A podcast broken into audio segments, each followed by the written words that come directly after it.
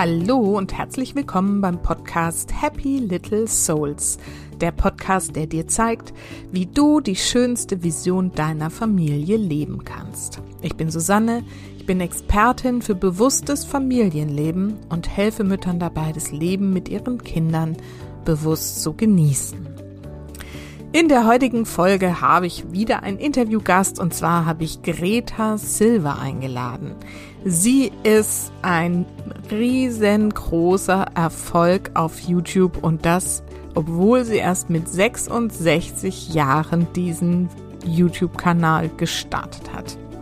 In zahllosen Videos spricht sie darüber, wie wir unser Leben bestmöglich gestalten können, wie wir es für uns genießen können, was da dazugehört, welche Erkenntnisse sie in ihrem Alter schon gewinnen durfte und nimmt uns einfach mit auf diese Reise, wie wir auch im Alter noch richtig glücklich und zufrieden sein können.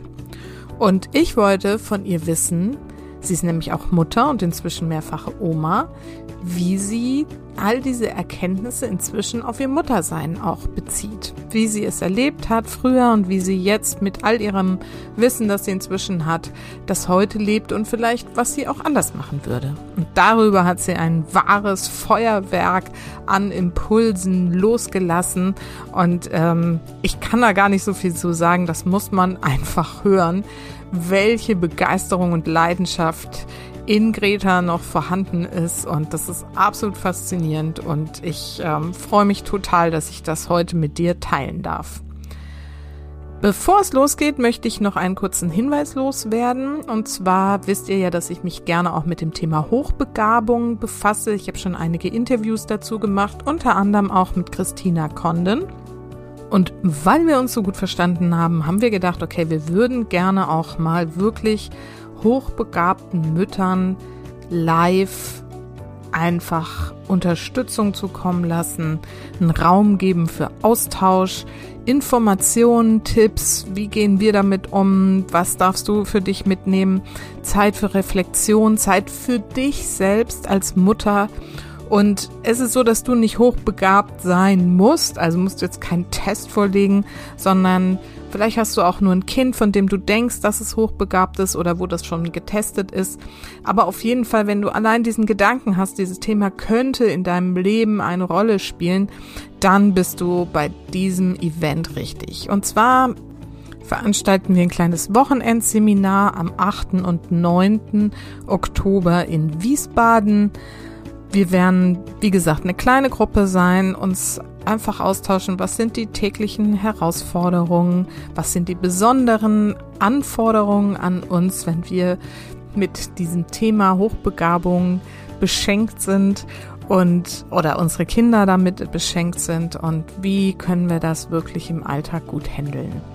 Und ja, wenn du interessiert bist, dann schreib mir einfach eine E-Mail an susanne at happylittlesouls.de dann schicke ich dir alle Infos dazu und dann kannst du das ganz in Ruhe überlegen, ob das vielleicht für dich die Chance ist, sich mal mit diesem Thema intensiv für dich und für deine Familie auseinanderzusetzen. Ich würde mich sehr freuen, dich da zu sehen.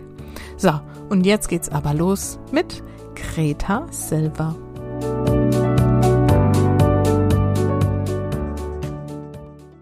So, und heute habe ich wieder ein Interview für euch und ich freue mich total, denn Greta Silber ist heute bei mir.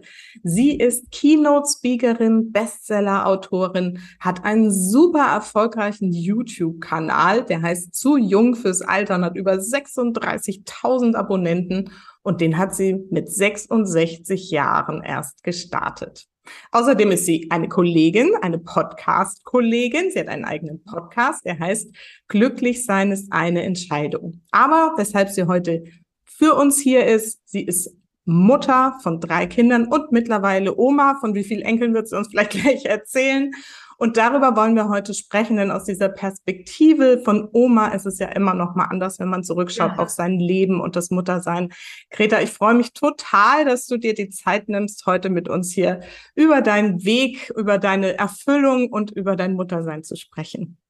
Ich danke dir so sehr, dass ich hier sein darf und vor allen Dingen äh, ist mir das bislang noch gar nicht so häufig begegnet, dass du dieses Thema aufgreifst. Junge Familien, Mutter, wo bleibt man selber? Was ist das eigentlich volkswirtschaftlich? Ich behaupte ja mal, und jetzt springe ich gleich schon rein in den Teich, es gibt gar nichts Wichtigeres, als Kinder großzuziehen. Deutschland hat keine Bodenschätze. Unsere Zukunft sind die Kinder. Und da hinein zu investieren, ist unser Herzblut. Und da, die Gesellschaft tut so, als ob das ist alles gar, gar kein Thema und da muss man noch gar nichts drüber sagen und so. Und um, äh, je älter ich werde, umso ähm, mehr brennt mir das unter den Nägeln. Auch wenn ich jetzt sehe bei meinen drei Kindern, ne, die haben auch alle Kinder, hey, was haben die auf den Schultern? Und also äh, also ich finde es äh, Hanebüchen, dass das nicht äh, viel mehr im Fokus steht, auch mit Dankbarkeit, dass die das machen. Und ähm, insofern, ich danke dir so sehr. Also dieses Thema wird heute aber mal hier richtig hochgejubelt und, und, und wie kostbar das ist. Und äh, ja, und auch wie man heile da durchkommen kann, denke ich mal. Ne? Also genau. ich ähm, äh, habe da, glaube ich, manches lernen dürfen in der Zeit. 17 Jahre war ich Hausfrau und Mutter. Heute würde man sagen Elternzeit. Das Wort gab es noch gar nicht. Ja, und wahrscheinlich dieses Konstrukt auch gar nicht. Genau, Greta, dann erzähl doch einfach mal ein bisschen was über dich. Wer bist du? Was machst du ganz genau? Und wie bist du dahin gekommen? Ja, also ich bin ja heute mit meinen 74, behaupte ich, in der Blütezeit meines Lebens. Also äh, da ist eine unglaubliche Freiheit. Aber ich stelle mich nicht hin und sage, das Alter ist die kostbarste Zeit, sondern ich finde jede Lebensphase unglaublich kostbar, das Alter aber auch. Also ich sage immer, ich möchte den Grauschleier vom Alter wegziehen, weil da gibt's ja Bilder in unseren Köpfen so, naja, also Mensch, sie wird jetzt 60, ach schade eigentlich, sie war doch eine ganz nette Frau. Ne? So Dabei ist von 60 bis 90 genauso lang wie von 30 bis 60. Also mit dieser simplen Rechnungsart bin ich ja tatsächlich irgendwie da draußen ein bisschen bekannt geworden. Also mhm. simpler geht's nicht. Aber lass uns anfangen. Also ich habe Abitur und sonst gar nichts. Und ähm, mhm. Äh, dann kam bei mir, also ich habe mit 24 schon geheiratet, das ist heute ungewöhnlich, damals war das völlig normal. Und mit 27 äh, die Pille abgesetzt und äh, geglaubt, ich sei äh, am nächsten Tag schwanger. So ungefähr habe ich mir das vorgestellt. Wir hatten noch äh, überlegt mit der Urlaubsreise, nee, dann wird mir ja übel vielleicht so ein bisschen und das würde die, naja, so genau, also ich war davon überzeugt, aber drei Jahre passierte nichts. Okay. Und das machte mich sehr unruhig und mein Mann auch. Und da hatten wir dann überlegt, ähm, könnten wir ein adoptiertes Kind genauso lieben wie unser eigenes? Und dann ähm, haben wir das so beide aus vollem Herzen mit Ja beantwortet. Ich weiß auch noch, dass wir so, ja, aber wenn es dann da Schwierigkeiten gibt mit dem Kind, ne, das kann ja sein und so. Aber, also wir waren der Meinung, das ist dann wie beim eigenen Kind, da gibt es auch Schwierigkeiten und gar kein Thema. Und mancher wird es schon ahnen, im nächsten Monat war ich schwanger. Und das war so ein, ja so, so ein Stellhebel bei mir da oben. Da, klar habe ich mich über die Schwangerschaft gefreut. Aber ich habe so einen Schreck gekriegt und habe gedacht, boah, habe ich mit meinen Gedanken körperliche Abläufe verändert. Und da da bin ich reingegangen und ich habe gedacht, ja, die Gedanken sind doch nun mal da, da kann ich doch gar nicht für, die, die habe ich doch nicht produziert oder so. Ich, ich sah mich am Anfang außerstande, da oben was zu machen. Aber heute weiß ich, ich muss Herr oder ich bin mittlerweile Chef da oben im Ring. Ähm, ich kann mich noch, natürlich heute deutlich schneller äh, erwischen dabei, dass ich denke, was denkst du gerade? Hilft dir das irgendwo weiter und muss das sein und, und so und, und kann die Gedanken rausschmeißen. Also da zu wissen, das ist unser, äh, unser, unsere Schaltzentrale fürs Leben. Und ähm, also die Hirnforschung kann heute ja etwas messen und beweisen, was wir eigentlich schon lange wussten. Henry Ford hat gesagt, egal was du denkst, du wirst recht behalten. Dann kam dieses Self-Fulfilling Prophecy daher. Und die Hirnforschung sagt, Dein Gehirn wird alles tun, damit du Recht behältst. Ja. Was für ein Hammersatz. Dein Gehirn wird alles tun, damit du Recht behältst. Und das muss man sich so vorstellen. Das Gehirn funktioniert wie eine Google-Suchmaschine. Das sortiert vor. Das heißt, alle, die schwanger waren, glaube ich, waren erstaunt, wie viel Schwangere plötzlich auf den Straßen rumlaufen. Oder wenn man sich für eine bestimmte Automarke entschieden hat äh, und die vielleicht auch noch in Blau haben will, denkt man, oh, da gibt's ja schon ein paar mehr davon. Äh, das war vorher auch alles da. Wir haben es nur nicht gesehen. Also, jetzt will unser Gehirn alles tun, damit wir Recht behalten. Das heißt, es zeigt uns die Bilder da draußen, die zu unserem Denkmuster passen. Und das wird wieder unsere Handlungen bestimmen. Also, was weiß ich, ein bisschen vorsichtiger oder ein bisschen mutiger zum Beispiel. Und die weltweite Altersforschung wird in Deutschland koordiniert von der Uni Konstanz, kann man auf die Webseite mhm. gehen. Aha. Altersbilder. Wir altern so wie unsere Bilder im Kopf. Mit einem positiven Altersbild leben wir 7,6 Jahre länger, äh, sind gesünder und haben mehr Freude am Leben. Also da ist die Yale-Universität genauso beteiligt wie ähm, Tel Aviv und sowas alles. Also diese ganzen Studien werden koordiniert von äh, Dr. Verena Kußmann, die ist da Altersforscherin. So, ja, dann erstmal Stopp an der Stelle ein unglaubliches Dankeschön an dich, dass du uns allen hier so ein positives Bild vom Altwerden vermittelst. Zu gerne, zu gerne. Aber ich behaupte mal, das betrifft unser ganzes Leben. Ja. Bilder im Kopf, die wir haben, lenken unser Leben und unsere, unsere Handlungen. Und da möchte ich es so, diese jungen Frauen, du, glaube ich, sprichst hauptsächlich Frauen an, ne? Also Männer hast du gar nicht so viel dabei, bei mir auch. Und ähm, aber die würde ich sonst auch gerne, die jungen Väter, die sind ja auch unglaublich engagiert, würde ich so uns gerne damit reinnehmen. Zu wissen, das ist so was unglaublich Tolles, Starkes, was wir machen. Und, also, jetzt muss ich aus der Schule plaudern. Mhm. Ich habe ich hatte mich damals aus dem Fokus verloren. Mhm. Ich habe nicht mehr nach meinen Wünschen gefragt. Das war kein Verzicht meinerseits. Also Beispiel, wir fahren in Urlaub. Ähm, meine drei Kinder sind ähm, zwei und fünf Jahre auseinander, also zwischen Jung und, und Ältesten und, und, ähm, und Jüngsten liegen sieben Jahre. Das heißt, der eine war schon in der Pubertät. Da war ich dann schon froh, wenn er so nicht genervt von seinen Geschwistern war. Äh, bei dem Kleinen war ich froh, wenn seine Beine noch mithielten, ne, wenn wir jetzt irgendwie da uns was angucken wollten und so. Bei meinem Mann war ich froh, wenn der also auch diesen ganzen Familientrubel da gut aushielt. Was ich vom Urlaubstag wollte, habe ich nie hinterfragt. Aber nicht aus einer selbst erzwungenen Bescheidenheit, weil ich so einen Mutter Therese Heiligenschein haben wollte. Nee, es war mir nicht bewusst. Es war mir entglitten. Es war mir aus den Fingern gerutscht. Und da möchte ich gerne wachrufen, zu fragen, was brauche ich selber? Und zwar komme ich noch so aus einer Generation, ähm, wo man dann so sagte oder dachte, na ja, also äh, ich soll jetzt selber für mein Glück zuständig sein. Das ist ja egoistisch. Nee. Ja. Ja. Erst wenn es uns gut geht, können wir für andere da sein. Wenn wir uns mal total erschöpfte Eltern von kleinen Kindern angucken, ja, also sagen wir mal äh, Homeschooling, äh, Homeworking, also die die Eltern arbeiten und und dieses Chaos, wie viel Liebe können Eltern dann eigentlich noch zeigen? Oder aber auch, wenn ich in meine Generation gucke, jemand ähm, kümmert sich oder versorgt seinen äh, älteren Partner oder seinen kranken Partner, der nicht mehr so gut klarkommt. Da ist ja in der Gesellschaft da draußen, ich weiß nicht, wo das herkommt, aber es, ich werde da immer wieder bestätigt.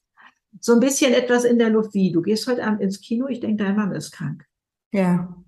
Das kann ja wohl nicht wahr sein. Ne? Diese das kann ja wohl nicht wahr sein. Man, mhm.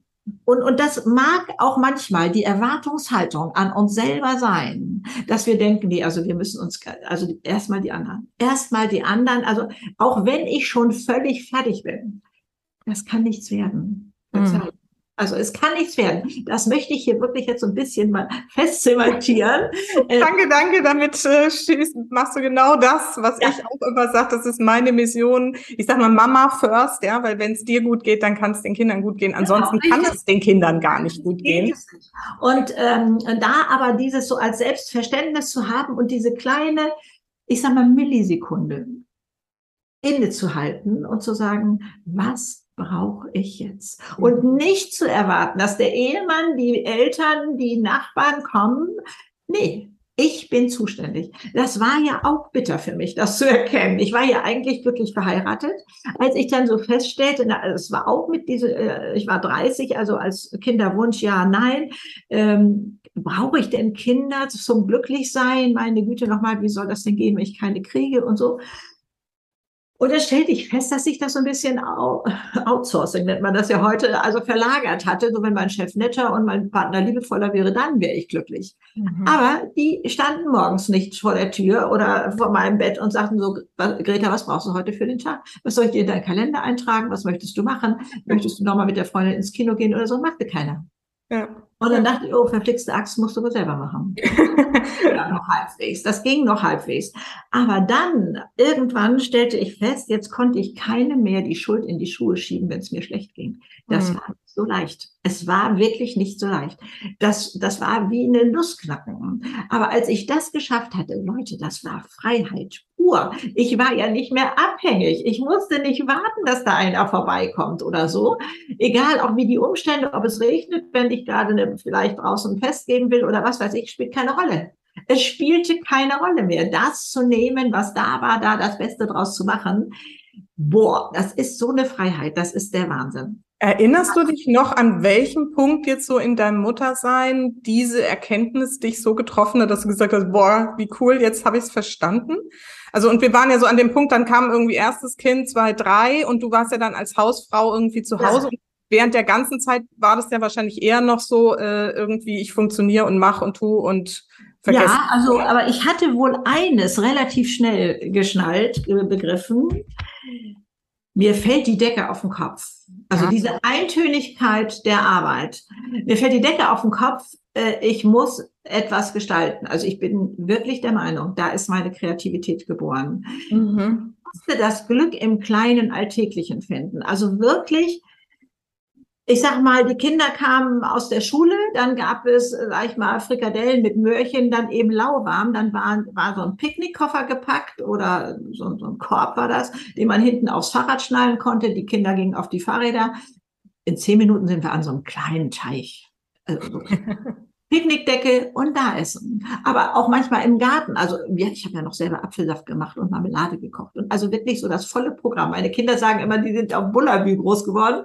Also äh, am Rande von, von Hamburg lebe ich ja, äh, also durchaus Großstadt. Aber wir hatten hier noch so ein, so ein kleines autarkes Leben sozusagen.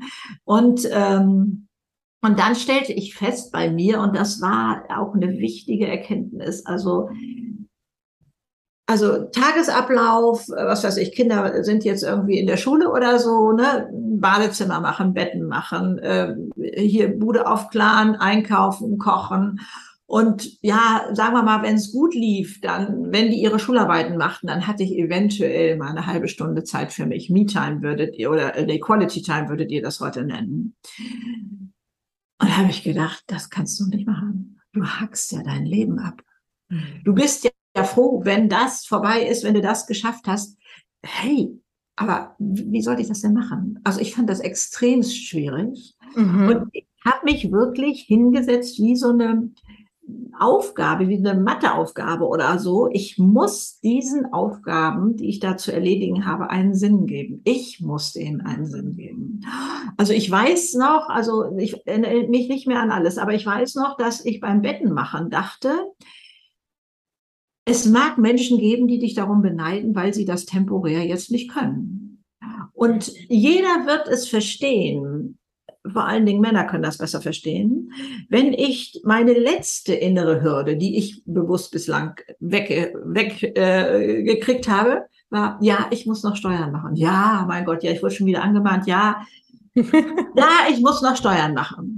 Und dann habe ich Gott sei Dank mich irgendwann hingestellt und habe gedacht, was machst du hier?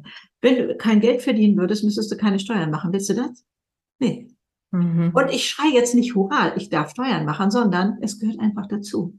Mhm. Ich muss nicht mehr immer wieder diese Schwelle überwinden in mir. Und das betrifft aber alle Bereiche. Ich bin ja auch manchmal in Firmen unterwegs und, und äh, sage, Glück ist ein Wirtschaftsfaktor oder so. Glückliche Mitarbeiter sind viel produktiver und kreativer und so etwas. Ähm, und wie steht man morgens auf? Und ja, oh Gott, nachher habe ich das Meeting und, und ja, oh Gott, da wird ja wieder das sein. Oder das kostet so viel Energie. Das mhm. muss nicht sein. Das können wir da oben verändern. Und dann auch nochmal daran denken, ne, also äh, Self-Fulfilling Prophecy, ne, oder die Hirnforschung heute, dieses, wie das alles ineinander greift. Was mhm. wir alles für Möglichkeiten haben. Aber ich bleibe jetzt mal bei meinem Hausfrauen-Dasein, gehe ich da ja. mal Und ähm, also das hört sich vielleicht jetzt so ein bisschen äh, abgehoben an oder so. Ab und zu mal so eine Etage höher gehen, sagen wir mal Adlerperspektive einnehmen und zu gucken, was ist da alles? Und dann habe ich natürlich auch noch eine Bitte, weil das selber mein Thema war. Vergiss Perfektionismus. Und also ich war ja nun wirklich angetreten. Drei Jahre konnte ich keine Kinder kriegen. Ich war, mein Job war Kinder, 17 Jahre lang. Und ich habe es nicht geschafft, das 100 Prozent hinzukriegen. Boah, also mit mir zu hadern, mit mir ins Gericht zu gehen. Und da warst du zu ungeduldig, da hast du was nicht erkannt, mein, da warst du ungerecht, äh, hast ihm da was vorgeworfen oder oh mein Gott. Ne? Also wir kriegen ja das schlechte Gewissen mit jedem Kind gratis mitgeliefert. Ja, danke. Oh. Und da, ähm, heute haben ja berufstätige Mütter, äh, glauben sie, die haben ein schlechtes Gewissen den Kindern gegenüber. Ich sage, vergiss das. Hatte ich genauso. Ich war zu Hause. Ich war zu Hause von morgens bis abends und sie waren mir wirklich am Herzen. Damals gab es noch nicht dieses ganze Kita-Konzept. Die sind mit drei in den Kindergarten gegangen. Ne? Also ich wusste auch manchmal nicht, wo mir der Kopf steht und, und diese ganzen Sachen. Aber mhm. da zu wissen, es, wie habe ich das für mich mal formuliert? Das ist, äh, da gab es mal so eine Werbung. Äh, also das ist wie ein Unternehmen aufbauen. Familie ist wie ein Unternehmen aufbauen. Ich weiß Familienmanagerin.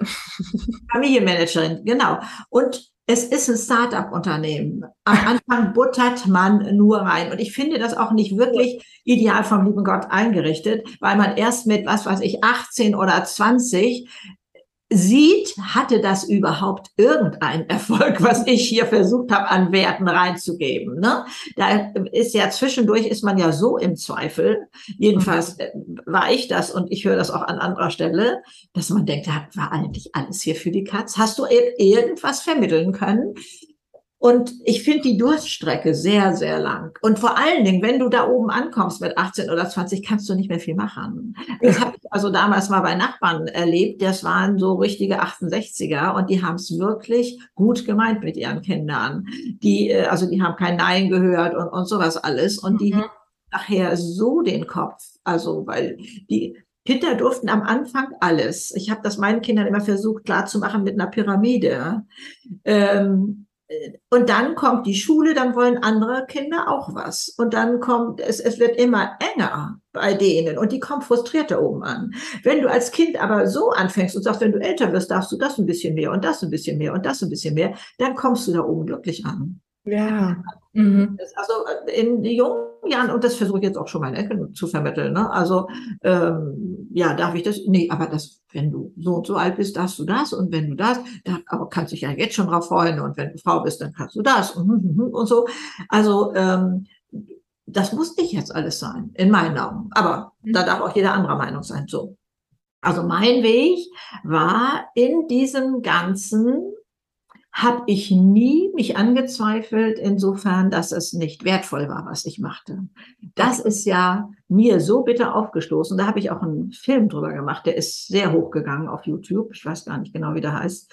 Äh, irgendwas mit Hausfrau. Ähm, als es hieß, durch die, ähm, durch die Pandemie würden die Frauen wieder in die 50er Jahre zurückversetzt. Also da kriegte ich so einen, so einen leichten Anstieg hier in mir und dachte halt, was geht hier los? Wieso ist man der Meinung, das ist die schlimme Karte, derjenige ist, der hat, der hat wirklich Pech gehabt, der bei den Kindern zu Hause bleiben muss. Wir müssen bei uns anfangen, dem Ganzen einen Wert zu geben. Dass das ungerecht bezahlt wird, dass diese ganze Care-Arbeit, also auch was alt anbelangt, längst ins Bruttosozialprodukt gehört, haben auch Ökologen schon gefordert oder so. Das ist keine Forderung von mir. Aber und dann, wenn das bezahlt würde, dann glaube ich, gäbe es gar kein Gehassel mehr, ja, der Mann oder die Frau oder so. Also es liegt an uns, dem Ganzen, was wir tun, Wert zu geben.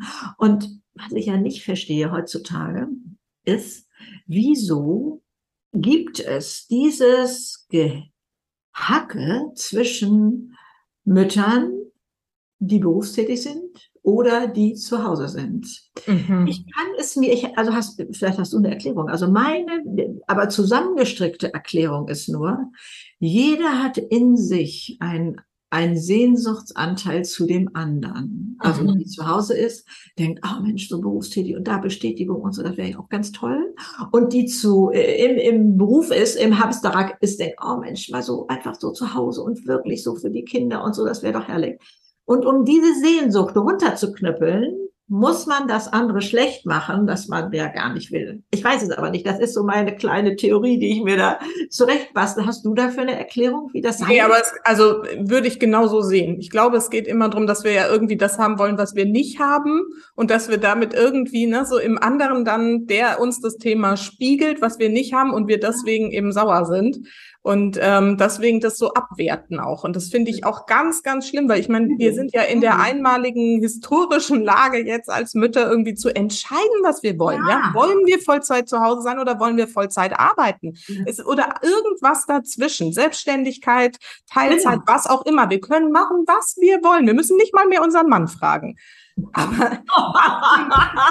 was wir machen, ist falsch. Also das ist halt irgendwie in der Gesellschaft. Ja, da muss man hier drin sich stabilisieren ja, und genau. sagen, ein Wertesystem entscheide ich.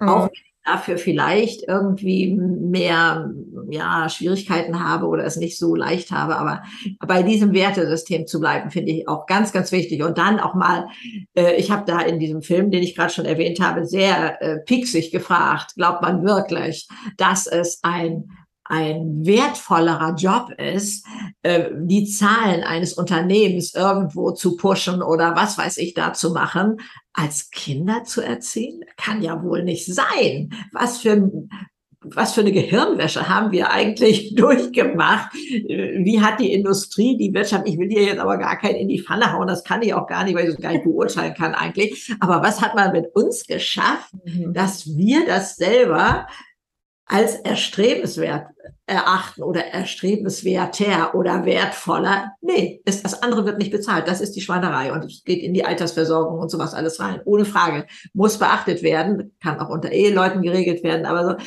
Aber das kriege ich ja nicht hin. Ich kann das da draußen, ich kann nicht die Politik beeinflussen. Ich kann immer nur sehen, wie komme ich, wie komme ich mein Umfeld und so etwas klar und wen kann ich da vielleicht auch noch unterstützen jetzt oder, oder irgendwie sowas Gemeinschaften bilden und ja, also das äh, ist also ein großes Thema. Du merkst schon, du musst mich stoppen. Ne? Ich komme. es ist schwer, dich zu stoppen und es ist auch gar nicht notwendig. Alles gut. Weil da äh, also so viel im Argen liegt ja. und man für sich gucken muss, wie komme ich da durch. Und dann, was mir geholfen hat, weil ich äh, am Anfang wirklich auf nichts verzichten wollte. Also Museumsbesuche mit kleinen Kindern sollten möglichst alles genauso sein und meine Hobbys also auf nichts verzichten. Ich habe ja mir nachher einen Stundenplan geschrieben, weil ich, also wirklich so, wie man ihn aus der Schule kennt, dann an dem Tag machst du Wäsche, an dem Tag ich kam damit nicht klar, wie sehr mein Kind meinen Tag diktierte. Also ich hatte vorher gelesen, Internet gab es noch nicht, muss man sich vorstellen, äh, dass die hauptsächlich schlafen. Mein Ältester brauchte keinen Schlaf, brauche heute auch nicht. Ich brauche selber auch so wenig Schlaf nur. Und der war dann gelangweilt. Und dann habe ich dem, was weiß ich, Mobilis gebaut und irgendwie, weil ich dachte, das, also der, ich war permanent im Einsatz. Also es gibt ja auch Kinder, die kann man so ein bisschen weglegen oder so. Kenne ich nur vom Hören und sagen. Also das hat so. Ich sagte, nee, da kann ich mich drauf verlassen, die schläft dann und dann. Ja, also gibt es, aber bei mir nicht. Und, ähm, und insofern ähm, kam ich überhaupt nicht klar mehr mit meinem Tagesablauf, wo ich immer nur dachte, äh, Haare waschen, äh, wann, wie, äh, Kind auf dem Fußboden und also da, da kommt ja alles durcheinander. Und das hat man vorher nicht so auf dem Schirm. Mm, mm. Und, ähm, und, und was eben, glaube ich, bei uns auch noch nicht auf dem Schirm ist, was es mit uns da drin macht, was wir geschenkt kriegen. Also in der, in den Medien, glaube ich, ist ja mehr Kind ein Störfaktor, äh, ein finanzieller Faktor, ein ähm, Spaßverderber vielleicht auch so ein bisschen für junge Eltern. Also irgendwie was ähm, ärgert mich gerade hier, es versucht mich hier ein bisschen zu ärgern. Und ähm, aber was hier drinnen aufgeht, das kann man keinem vermitteln, der keine Kinder hat. Das verstehe ich schon. Weil da wird man ja einmal auf links gedreht. Da ist ja, also man, man bekommt ja neue Augen für die Wunder dieser Welt, für die, für diese Kostbarkeit, für dieses, boah, Hilfe, ich werde verrückt vor Glück. Dieses, diese, also, und und die Chance, dass sie unsere Lehrmeister sind, weil sie uns den Spiegel vorhalten. Nicht das gesprochene Wort erzieht das Kind, sondern die Taten. Und da habe ich auch schön lernen dürfen. Also es gab noch keine Handys, sondern wir hatten Festnetz an der Strippe. Also ja, mit. Ja, das hört sich immer an, als ob ich, also ich weiß nicht, aus Kaisers Zeiten noch komme oder so, aber mit 74 hat man tatsächlich schon eine unglaublich technische Entwicklung erlebt. Ja. Und ähm, und ich erlebe, dass mein Ältester, ich weiß gar nicht mehr, wie alt der ist, ans Telefon geht und sagt den Namen. Und wir, mein Mann und ich signalisieren, wir wollen die jetzt nicht sprechen. Und dann sagt er, die sind gerade nicht zu Hause. Und dann dachte ich, willst du deine Kinder zum Lügen erziehen? Hast du nur alle Tassen im Schrank? Im Büro wird das auch gerne mal gemacht. Der Chef ist nicht da. Es gibt andere Formulierungen. Es geht gerade nicht, können die zurückrufen. Ist eigentlich ganz einfach. Aber man muss das mal da oben verstehen. Oder ähm, wie ist der Umgang mit Süßigkeiten? Also dieses alles, alles, also man wird authentisch als Elternteil. Mhm. Ich weiß, dass das schwierig ist, wenn man so etwas erzählt für Menschen, die keine Kinder haben, die sagen, aha, dann bin ich egoistisch oder, oder so etwas die lernen es auf andere Art und Weise sicherlich oder das Leben oder so. Ich, ja, aber ich möchte nicht deswegen gezwungen sein, nicht über diese Schönheiten, über diese Kostbarkeiten reden zu dürfen. Verstehst du, was ich meine? Ja. ja. Ne? Also das muss möglich sein, dass man das benennt, was man durch Kinder bekommt. Also ich weiß gar nicht, ob das immer noch so Rechnungsarten gibt, aber früher hieß es mal, bis zum 18. Lebensjahr kostet ein Kind so viel wie ein Ferrari. Gibt es das immer noch, so, so solche Vergleiche oder so? Bestimmt, gedacht, aber ist mir jetzt nicht klar. Ja, okay, aber war damals irgendwie mal so, so, vielleicht mal in den Medien oder so, weiß ich nicht, wo ich immer dachte, was nützt mir der denn da auf der Straße überhaupt? Entschuldigung. Entschuldigung, Entschuldigung, Entschuldigung. Gesundheit. Und ähm, also da dieses, was das, was Kinder in einem bewegen, da ist Herzblut drin. So, und dann war das bei mir mal so, und ich glaube fast, es ist immer, ja, weiß ich nicht, ist, glaube ich, besser geworden. Man sprach nicht über die Erfolge seiner Kinder. Also wo oh. man stolz war. Ne? Und er hat jetzt dieses oder hat vielleicht da halt so eine kleine Reiterprüfung gemacht oder was weiß ich, sprach man nicht drüber, das machte man nicht schickte sich nicht. Und dann äh, war ich zu der Zeit in einem Chor und eine Frau neben mir, die ich gar nicht so gut kannte, war so glücklich. Ihr Sohn kommt aus Amerika zurück, der war, ähm, hatte da gearbeitet und hatte jetzt hier, ähm, ich glaube, sogar einen Ruf an einer Universität bekommen, also eine Professorenstelle. Und dann also sie hatte das auch mit so einer wunderbaren Freude mir erzählt. Und dann nimmt sie so die Hand vor den Mund und sagt, oh, Entschuldigung, und, und äh, ich, das ist so angeberisch, wenn ich das sage. Ich sage, nee, jetzt mal halt stopp.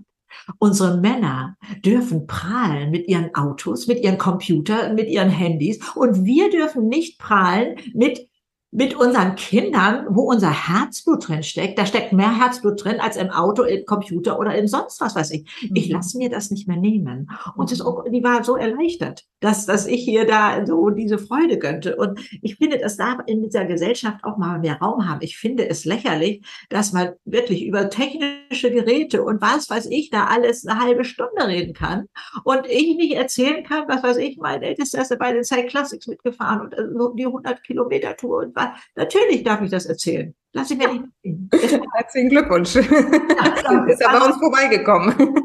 Ach, cool. Ja, also da, es war auch jetzt nur ein Beispiel, was jetzt gerade war, aber dieses so hier drin stark werden, da ist das da ist diese Kostbarkeit. Und natürlich äh, kenne ich auch, ich hätte meine Kinder manchmal auch lieber ins Bücherregal gesteckt und hätte gedacht, oh, boah, so, ne, jetzt ist mal Ruhe da und im Karton oder sowas alles. Also äh, das darf auch sein.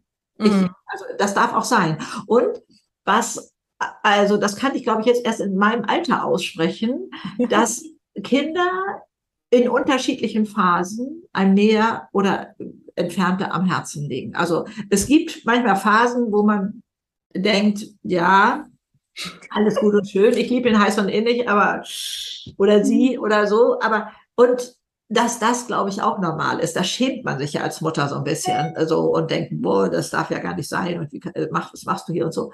Und da aber zu wissen, äh, Leute, äh, wir sind Menschen und jetzt sind die ja nun alle groß sozusagen. Äh, der jüngste ist 36 und ähm, alle haben eigene Kinder und natürlich knatscht das auch manchmal bei uns. Also ähm, und da aber zu wissen, die Liebe trägt, wir, wir diskutieren darüber, wir sprechen es an und klappen hier keine Bücher zu oder so, sondern da ist so viel Liebe drin und ich denke auch, obwohl ich weiß nicht, ob das wirklich meine Lebensphilosophie ist. Wir haben hier, wir sind nicht zufällig zusammen hier, also wir haben hier eine Aufgabe und mal gucken, wir schleifen uns aneinander wie Diamanten, sage ich immer. Also das, das ist so eine Diamantenschmiedefamilie. Also und ähm, sind die alle noch bei dir jetzt in der Umgebung?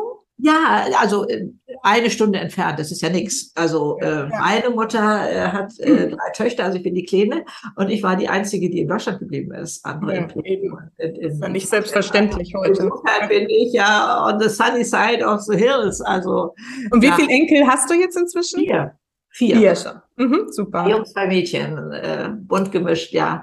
Also, und auch da wieder so, jeder ist so anders und jeder erobert ja in Sekundenschnelle so die Herzen. Ne? Das war ja auch so beim Kind. Ne? Es ist auf der Welt und man kann sich gar nicht mehr vorstellen, dass das vorher im Bauch war. Also das war da so ein fertiger Mensch da ja. war. Und ähm, der jüngste Enkel ist zwei jetzt und, und was hat der in diesen zwei Jahren alles gelernt? Mhm. Eine Güte noch eins. Also das Wunder des Lebens und das Wunder der Schöpfung, also auch nochmal mit Enkeln so zu erleben und auch, das ist ja auch so ein bisschen äh, Flashback, äh, jetzt meine Kinder in den Rollen oder meine Tochter in den Rollen der Mutter oder meine Söhne eben auch so als Elternteil so zu erleben, ach ja, das war damals so und nee, leicht ist es nicht. Kommt auch mal, sag mal, Mami, wie hast du das eigentlich gemacht? Ne? Also äh, das. Wollte ich gerade fragen, gibst du denn so Tipps? Also mischst du, also einmischen wahrscheinlich nicht, aber irgendwie, also sie kommen zu dir und fragen und ja, also äh, meine Tochter war jetzt gerade zwei Wochen äh, mit Familie hier, also mit Mann und äh, zwei Kindern und Hund und äh, boah, da geht aber die Post ab. Ne? Was die für eine Energie haben, diese Kinder. also ich lebe sonst alleine. Ich, ich, also ich bestimme meinen Tagesablauf alleine und, und so etwas alles und jetzt äh, schwimme ich mit. Ne? Also aber mittlerweile kann ich es mir zugestehen und kann es auch öffentlich sagen. Danach bin ich aber auch erschossen. Ne? Also ich meine, die sind ja auch erschossen. Die sind ja auch von ihren Kindern erschöpft und dann darf ich das auch sein.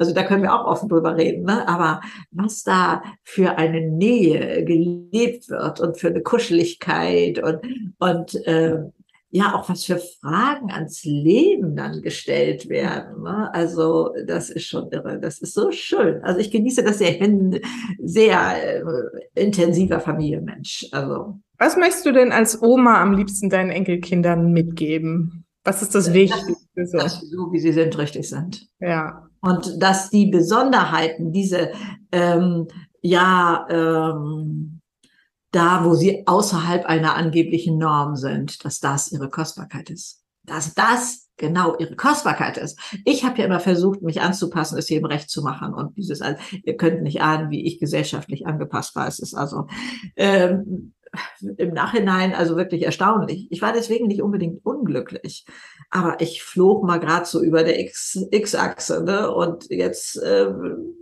kann ich da also mit ganz großem, äh, mit ganz großen Schwingungen unterwegs sein. Also nee, dass sie so, wie sie sind, richtig sind und dass das dazugehört und dass eben auch Leid zum Leben dazugehört, Traurigkeit.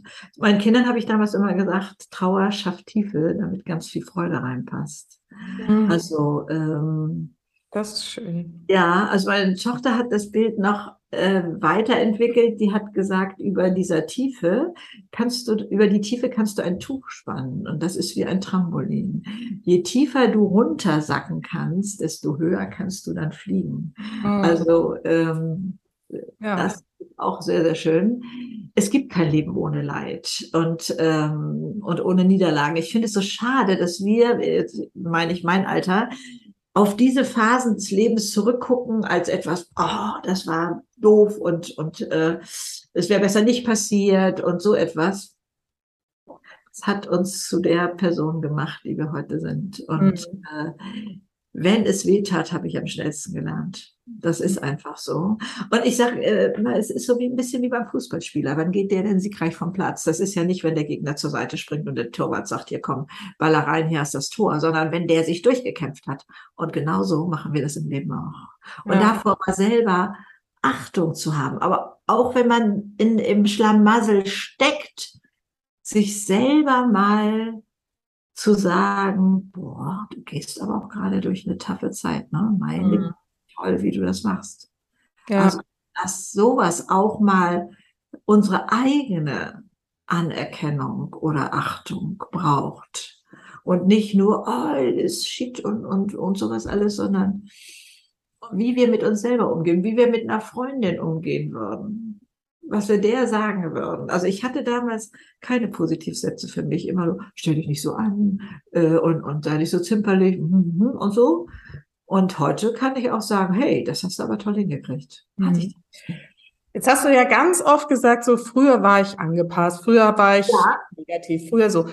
Was ist denn passiert, dass du heute zu diesem strahlenden, lebenslustigen äh, Menschen geworden bist, der jetzt hier gerade so sprudelt vor über vor Wissen und Weisheit. also das hat mir ja nur alles das Leben beigebracht. Ne? Also ja. ich bin ja nicht zum Mond geflogen, ich habe kein Herz transplantiert und trotzdem hat mich die UNO angeschrieben. Man muss sich das mal vorstellen, die UNO. Ich habe erst gedacht, es wäre ein Fake ob sie einen Film über mich drehen können. Und der steht ja heute auf der Plattform der UNO als Beispiel, wie andere Länder mit dem Alter umgehen. Rein zufällig steht ja auch auf meiner Webseite natürlich mit dem Bundesadler und dem UNO-Emblem. Oh. Aber ähm, wann habe ich, ähm, also meine Ehe wurde bröckelig, äh, so mit Ende 30 bei mir. Aber mehr, also mein Mann hatte keine andere Frau oder, oder ich, sowas war das überhaupt nicht, sondern der hatte sich mehr auf den Job konzentriert, sich aus der Familie so zurückgezogen. Ich glaube, das gibt's ganz häufig da draußen. Und ich habe immer gesagt, hey, komm, ich möchte hier mehr Nähe und lass uns und so. Und ist doch alles gut, Schatz. So. Also dieses so, und das Dahingeplätscher war für mich sehr, sehr schwierig, sehr, sehr schwierig. Mhm. Und äh, da habe ich kleine Wege rausgesucht. Ich bin nicht der Typ hier Scheidung, äh, Job kündigen und sowas alles, sondern ich bin äh, suche immer nach kleinen Wegen. Ja, ich bin mittlerweile getrennt und wir sind befreundet sozusagen, mit auch geschieden mittlerweile. Aber ähm, wir waren am Wochenende genauso hier und wir haben hier gefeiert und, und sowas alles. Aber diese Inseln sich suchen, diese also erst nochmal bei den Müttern, ich musste mir fünf Minuten Inseln suchen. Also ich weiß, manche schließen sich oft äh, im Badezimmer ein oder irgendwie sowas.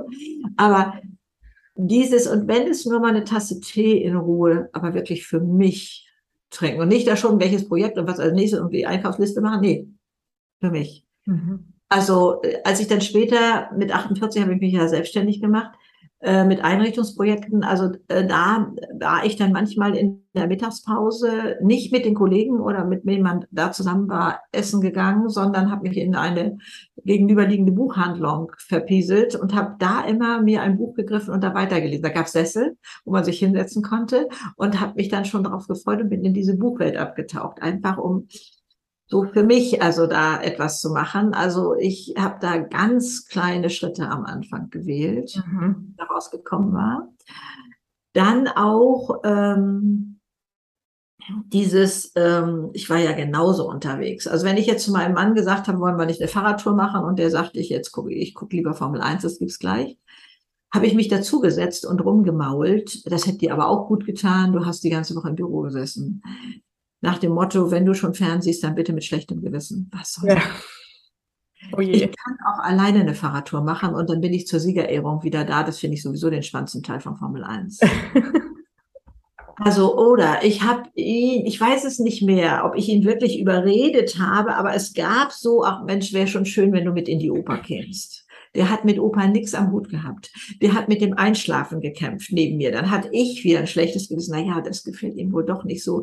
Äh, und ah, meine Güte, diese teure Karte. Und also, was soll dieses Kuddelbuddel? Ich gehe heute alleine in die Oper. Ich fühle mich königlich. Also, da kleine Schritte zu machen und dann etwas alleine machen. Ja, dann höre ich so oft, nee, es macht mir nicht so viel Freude oder so. Ich sage, probier es bitte mal aus. Fahr doch mal einen halben Tag in eine Nachbarstadt, frühstücke da, geh anschließend ins Museum oder was weiß ich, was dir gefällt auf dem Flohmarkt oder wie auch immer. Und dann fahr wieder nach Hause. Guck mal, wie sich das anfühlt, wenn du das alleine machst. Und dann sitz bitte beim Frühstück oder im Restaurant, beim Kaffee, völlig egal. Nicht mit deinem Handy oder Zeitung oder Buch, sondern wie auf den Champs-Élysées. Guck dir die Leute an und dies an und jenes an. Also da kleine Schritte zu machen für sich selber. Und so habe ich das gemacht.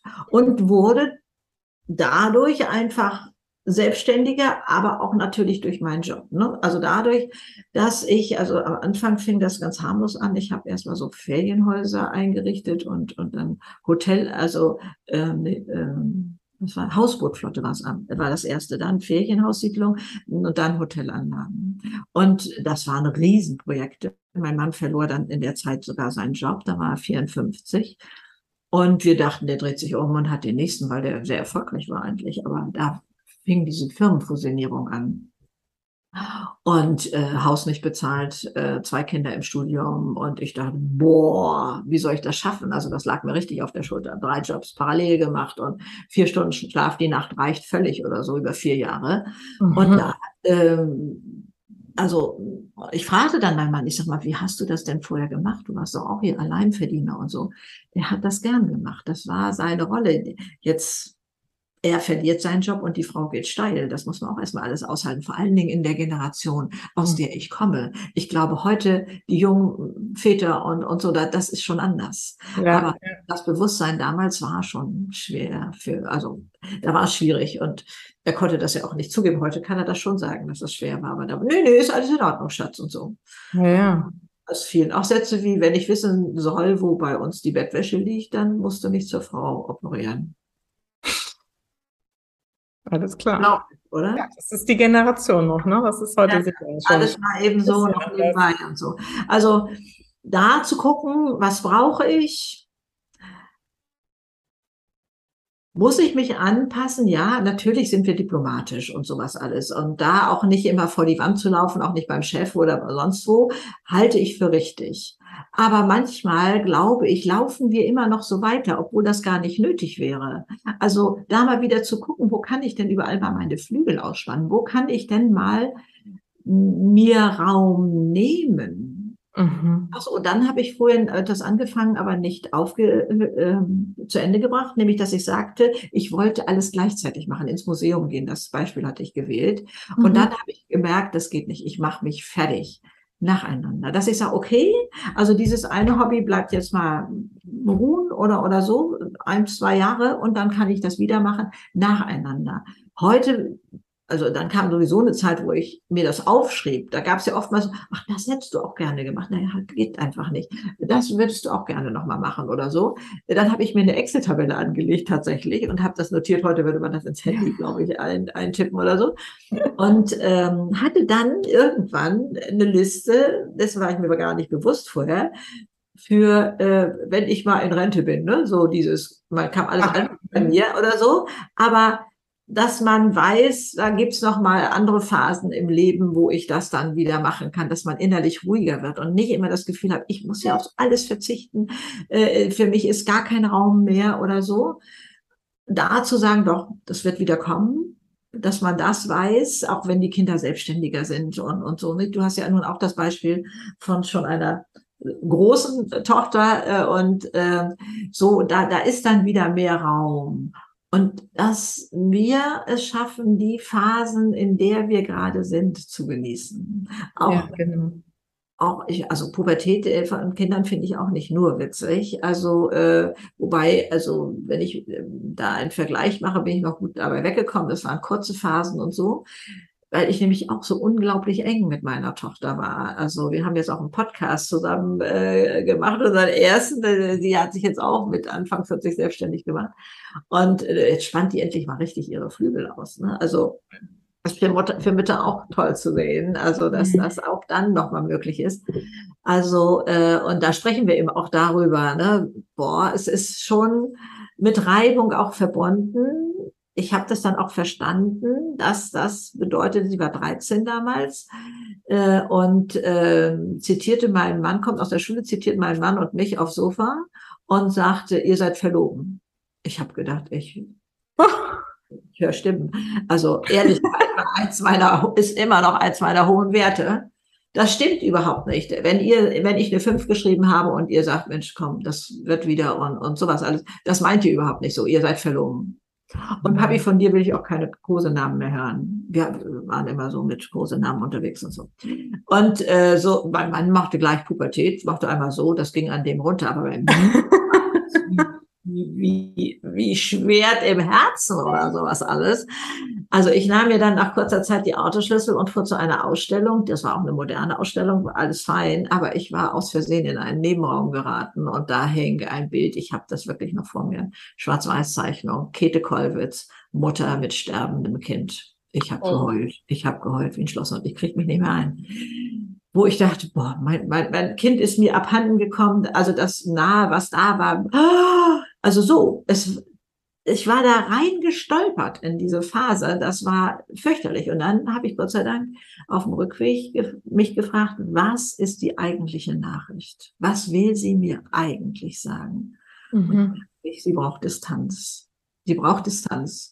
Und das habe ich ihr dann gesagt äh, und habe gesagt, okay, ist fein. Und dann hat sie sich auch relativ schnell wieder fangen können. Mhm. Also Toll, toller Hinweis, ne, mal zu fragen, was will sie eigentlich oder eher mir eigentlich, was ist worum geht gemeint, ja, ja, was ist in dieser gemeint? Phase auch diesen Raum zu geben, damit die ja. sich eben, ne, das habe ich gerade letztens ein Gespräch drüber geführt irgendwie. Je enger man das macht, gerade in der Pubertät, desto mehr knallt's und je freier, ja. desto genau. einfacher wird's, echt, ja. Also ja, dann aber auch mal Raum zu geben, Geschwister untereinander. Das machen wir ja jetzt auch noch. Ne? Also das äh, ich, äh, hatten wir lange nicht gemacht. Dann kamen die immer in Familie und dass ich sagte, ich möchte meine Kinder mal wieder alleine haben. Hier mhm. allein. Und dann muss man, ne, was habt ihr noch in euren Köpfen an Sätzen, die ich vielleicht vermasselt habe? Also wie ich ja mit meiner Mutter auch noch Sätze habe. Ich hatte ein tolles Verhältnis, auch im Alter ein tolles Verhältnis. Und trotzdem gibt es noch so Sätze, wo ich dachte, was hat die sich eigentlich dabei beigedacht? So, also die haben und ich sage, ich möchte das nicht, dass ich irgendwann da oben auf der Himmelswiese bin und ihr kaut hier immer noch an Sätzen rum. Lass uns da mal drüber reden. Und auch mal untereinander. Das war eine ganz süße Geschichte. Der wie Geschwister untereinander sind. Ne? Also der Älteste hat oft so getan, als ob er eine Spinne in der Hand hat und ging dann zur Schwester und die ist Und ich fand, das kannst du als Mutter nicht regeln. Das machen die ja heimlich und, und so. Und dann sprach sie das auch an und er dachte erst, das wäre so eine lapidare Geschichte. Nee, sagt sie, ich habe richtig gelitten. Dann stand der Aufnahme so lieb vor den Namen, guckte zu mir rüber und sagte, Mami, wieso hast du das denn zugelassen? Und so. Ich sage, hey, ich das kann man nicht alles als Mutter regeln, mhm. was unter Geschwistern alles noch läuft. Und da mal auch für die darüber zu sprechen, hat die wieder viel enger zusammengebracht, auch in diesem hohen Alter. Also da immer wieder Raum zu schaffen für Sachen. Also sonst, ich weiß nicht, hast du Geschwister? Ein Bruder, ja. Ja, also man, man bleibt ja sonst manchmal so, ja, der hat als Kind ja auch schon immer das und das gemacht oder so, dass der sich auch weiterentwickelt hat. Ne? Also da mal wieder Luft dran zu lassen und das mal auszusprechen und so sagen, damals, also ich habe so gelitten, dass du das und das gemacht hast oder irgendwie sowas. Also ähm, ja. ja also diesen Austausch, Kommunikation und, und ist so wichtig und wertvoll und toll und das ist Familie für mich und also es, es war auch neulich was passiert, wo ich etwas gesagt hatte, was mir wichtig war und vielleicht auch mehrfach wiederholt. Und das war, als hätte ich das nie gesagt. Also mhm. es wurde anders gemacht, als hätte ich das nie gesagt. Boah, ich lief hier Amok und dachte, das kann doch wohl jetzt nicht sein. Und Gott sei Dank hatte ich mittags so eine Erleuchtung. Und das wird noch öfter passieren. Und das nächste Mal bist du es, der das macht. Ja. Der irgendwas nicht gehört hat. Und dann konnte ich wirklich abends, als wir uns dann sahen, den, den Arm nehmen und sagen, danke, dass du den Anfang gemacht hast. Ich bin bestimmt die Nächste. Es passiert. Mhm. So ist Leben. Ja. Leben. Dank. Man, man, fühlt sich verletzt, man denkt, das kann doch jetzt nicht wahr sein. Und wie kriege ich das vor allen Dingen wieder hier? Das ist ja wie ein Elefant im Raum, weißt du? Mhm. Ne? Also wenn ich sage, ja, ist jetzt passiert und nee, danke, dass du den ersten Schritt gemacht hast und, und dass du das, äh, also wenn ich das erste Mal das hier vermasselt hätte in dieser neuen Situation, wäre das für mich viel schwieriger gewesen. Und so konnte ich sagen, boah, es wird wieder passieren. Und ja. womit ist das nächste Mal ich? Wo ich was nicht, ja, ich habe es gehört, aber ich habe dann nicht dran gedacht oder was weiß ich und mache etwas, was dich verletzt. Ne? Mhm. Das ist Familie, das können wir hier lernen. Und, und das, das, ist nie auf. Und wächst aneinander. Ne? Ja. Dieses, äh, auch mit Ehepaaren. Ne? So, ähm, ich finde das nicht leicht. Das ist eine Herausforderung. Das ist ein Job. Ich bin ja angetreten und, also war meine große Liebe. Mein Mann war meine absolut große Liebe, mein Traummann. Und, äh, und das hielt ich für selbstverständlich. Jetzt laufen wir so nebeneinander her und das ist so das Leben. Und bei uns war ja noch so, ja, und dann bauen wir uns jetzt erstmal was auf, ne? also berufstätig und, und äh, dann, wir hatten angefangen mit so einem kleinen Reihenhäuschen und, und sowas alles. Und Beziehungen hielten wir für selbstverständlich. Ja. Ich glaube, da sind junge Leute heute viel wachsamer und, ja. und räumen sich dafür Zeit ein. Ja. Ich, sag, ich glaube, es geht immer noch viel, genau wenn man dann Eltern ist und so geht da immer noch viel, genau dieses Bewusstsein irgendwie verloren über. Ne? Ja, und die also Beziehung ist irgendwie das, was da ist und dann gibt es Ärger mit dem Job und Ärger mit dies, ja. die Kinder und so. Und irgendwann kommt dann Beziehung und dann ist es vielleicht schon zu spät. Also das erlebe ich in meinen Coachings echt viel, dass ja, das erst als allerletzte Baustelle irgendwann mal auf dem Thema. Das darf nicht sein. Und das muss die erste Baustelle sein. Es gibt ja diese unglaublich große, die weltweit größte Studie Boston University, weiß ich jetzt gerade gar nicht. Also Glücksstudie weltweit, wenn man das eingibt bei, bei YouTube TED Talk, ähm, der ähm, Direktor der, der Universität, glaube ich, äh, macht das. Die läuft schon seit 76 Jahren. Mhm. Was macht Menschen glücklich? Ähm, äh, die hatten das aufgeteilt. Einmal die Studenten der Universität. Was ist aus denen geworden in den 76 Jahren? Und äh, die andere Hälfte war aus den Armenvierteln da. Mhm. Und was ist nachher bei rausgekommen? Die haben die einmal jährlich besucht, nicht per E-Mail abgefragt. Besucht, die hatten die äh, den Freibrief mit dem Arzt zu sprechen, wie gesund ist der und so weiter und haben mit dem Umfeld gesprochen. Was dabei rauskommt, ist, die glücklichsten, ähm, gesündesten sind die, die in in glücklichen Beziehungen leben. Das muss nicht die Partnerschaft sein. Ja. Beziehung ist auch Kollege, ist die Kassiererin, ist der Busfahrer, der Nachbar und, und so etwas alles. Das macht glücklich. Das ist das, wo wir in, in Harmonie sind und, und so etwas. Also. Ja, vielen Dank. Ja, also äh, es ist unglaublich, was alles möglich ist. Und äh, ja, und Familie finde ich eine ganz wichtige und stabile Größe in unserer Gesellschaft. Mhm. Also ähm, durch die Jahre hindurch. Und dann vielleicht auch noch, es gibt keinen Generationsvertrag. Mhm. Alte Eltern haben keinen Anspruch darauf, dass sich die Kinder später im Alter um deren Glück und Zufriedenheit kümmern. Das habe ich schon von meiner Mutter gelernt. Die sagt, nee, so funktioniert das nicht. Du gibst das, was ich für dich in deiner Kindheit getan habe, an deine Kinder weiter und die geben das an ihre Kinder weiter. Es läuft nicht mit ja. Fand ich schon ganz toll. Und es geht aber auch nicht umgekehrt, dass die Jungen glauben, mit Kindern weiter berufstätig sein zu können. Und die Großeltern würden ja für die Kinder, auf die Kinder aufpassen, mhm. weil das ist ja deren Herzensthema oder so, ne? Dieses, diese Selbstverständlichkeit, mhm. mit der man davon ausgeht. Beides, wenn es da ist, ist ein Geschenk. Ja. Kann nicht eingefordert werden und kann nicht mit so einem schlechten Gewissen, ja, und ich sitze hier alleine und was weiß ich alles. Nein.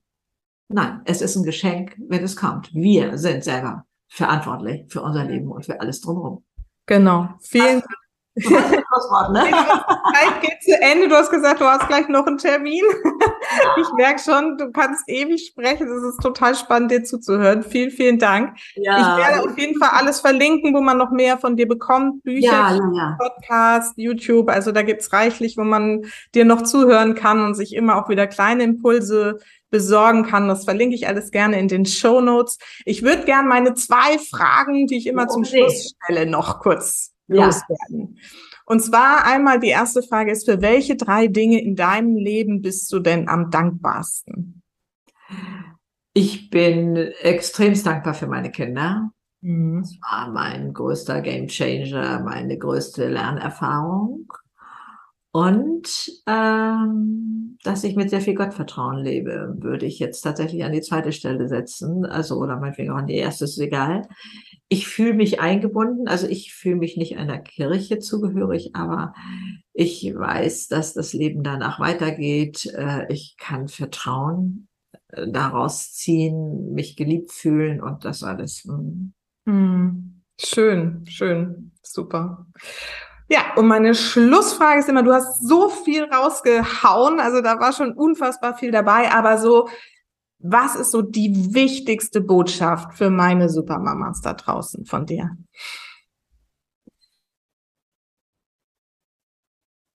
Also ich sage sonst gerne die zwei Schlusssätze, aber die möchte ich jetzt hier noch ein bisschen modifizieren. Also einmal erwarte das Beste vom Leben, es steht dir zu. Also habe diesen Anspruch an das Leben, nicht, ja, ich bin ja so bescheiden und ist schon in Ordnung und sowas, wie wir da so sind.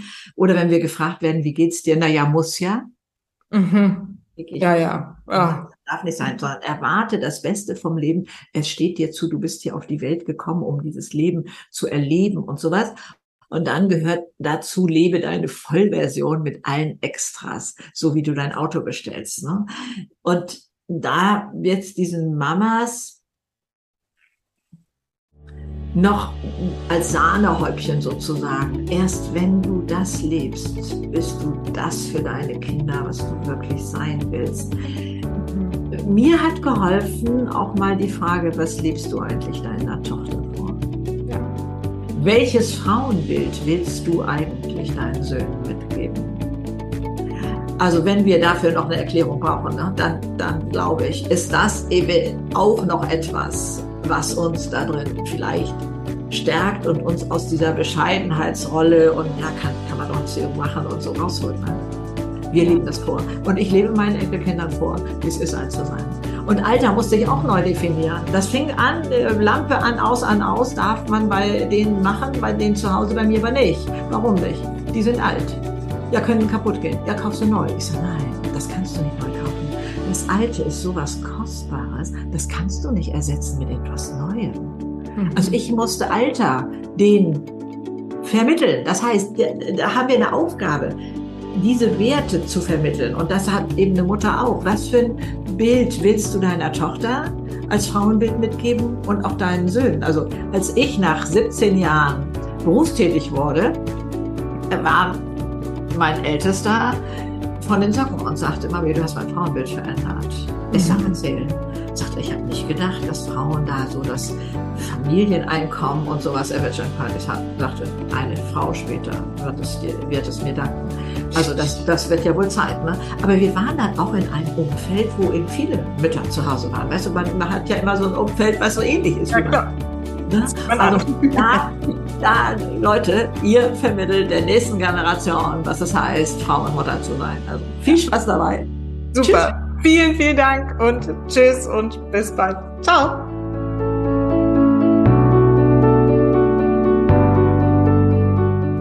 Na, da steckt ganz schön viel drin in dem Interview, oder?